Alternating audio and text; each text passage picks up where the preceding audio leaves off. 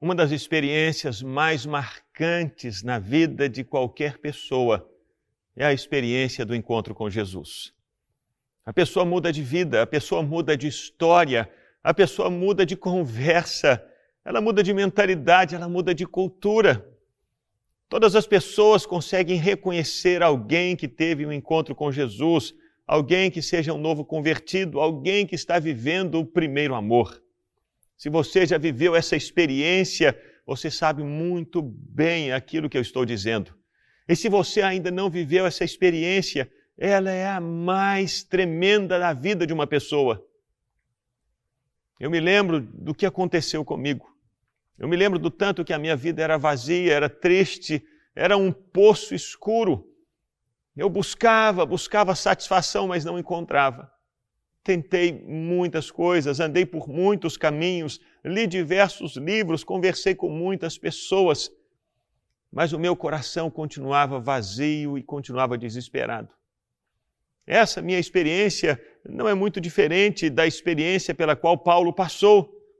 O apóstolo Paulo também vivia um buraco dentro dele e ele imaginava que conseguiria preencher aquele buraco obedecendo à lei de Israel. E ele pensava: se eu fizer isso, se eu obedecer à lei, eu vou encontrar paz. Mas ele não encontrou paz. Mas um dia ele encontrou Jesus encontrou Jesus no caminho de Damasco. E a história de Paulo nunca mais foi a mesma. Eu vivi também essa experiência. Um dia eu encontrei Jesus. Não foi na estrada de Damasco, foi num quarto de hotel, no Santiago, no Chile.